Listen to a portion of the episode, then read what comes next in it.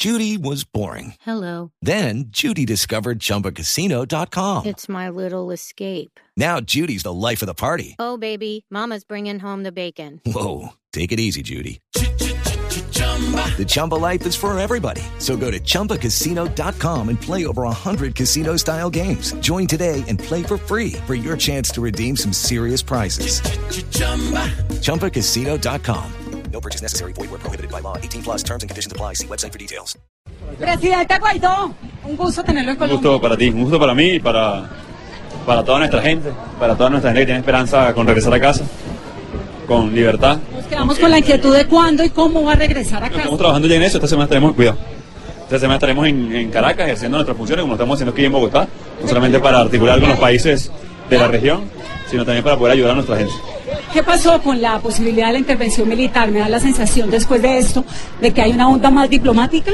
Estamos construyendo las capacidades, las capacidades para eh, salir de la última dictadura, esperemos, eh, del continente eh, y de la región. Creo que queda muy claro para Colombia, para el mundo en este momento, que cuando un vecino está, pasando mal, repercute necesariamente en la política de los vecinos y los países de la región. La, migra- la migración, el tema con el ELN, el tema de la compra eh, de armas con, con el oro que extraen y sustraen eh, de Venezuela. Entonces, Creo que la determinada posición de Colombia, la determinada posición del Grupo de Lima, de los Estados Unidos, es determinante no solamente para la democracia de Venezuela, sino para la estabilidad, sin duda alguna, de la región. ¿Cuál es el interés de Colombia en esto? Digamos, más allá de tener un dictador como vecino, ¿cuál es el interés concreto? Ahí- te voy a poner un, un primer ejemplo. La balanza comercial Venezuela-Colombia es de 7 mil millones de dólares al año. Imagínate cuántos empleos genera eso. Imagínate cuánto beneficio y prosperidad trae para nuestros pueblos. Hoy es 100 millones, 150. El 3% de lo que era hace unos años. Imagínate lo que, lo, lo que repercute en el Producto Interno de Colombia en generación de empleo, en bienestar, en estabilidad, en posibilidades ilimitadas. Segundo, segundo elemento, el terrorismo. Ah, el El material- está muy grande en Venezuela. el ELN hoy ha sido santuario, lamentablemente, de Venezuela. Eso no lo podemos permitir. Masacraron a- también a soldados venezolanos hace unos meses. Vimos el atentado reciente en Bogotá. No es solamente un elemento nada más diplomático, es un elemento determinado por principios y valores democráticos, un elemento puntual, o sea, balance económica, terrorismo. Eh, imagínate lo que podemos generar en alianza eh, países hermanos que siempre hemos sido. Pero, pero, pero el peso, Vicepresidente. Presidente, ¿qué le dijo el vicepresidente Pence hoy? ¿Cuál fue el Bueno, mensaje? tuvimos, eh, tuvimos muchas reuniones con el vicepresidente Pence, muy buena reunión. Eh, además, con el presidente Varela, con el presidente eh, también que, que- que estuvo, con, por supuesto, con el presidente Duque, con su determinada posición en pro de la democracia, la libertad, el establecimiento de relaciones positivas entre Venezuela y Colombia, y con el presidente Pence, hablando también eh, de nuevo de las posibilidades diplomáticas, de, todas las- de que todas las opciones están en la mesa y que vamos a ejercer toda la presión necesaria para salir de una trágica dictadura que pone, que tiene pasando hambre un pueblo que masacró el día sábado a muchos eso eh, un término que me dejó inquieta, midiendo fuerzas. ¿Eso es midiendo qué? ¿Fuerza, poderío militar? Construyendo- Construyendo capacidades, ¿Qué es eso? ¿Es capacidad militar? es capacidades diplomáticas, es capacidades políticas, es capacidades de movilización social, como hemos visto las movilizaciones en Venezuela. Eh, y la primera es las Fuerzas Armadas de Venezuela.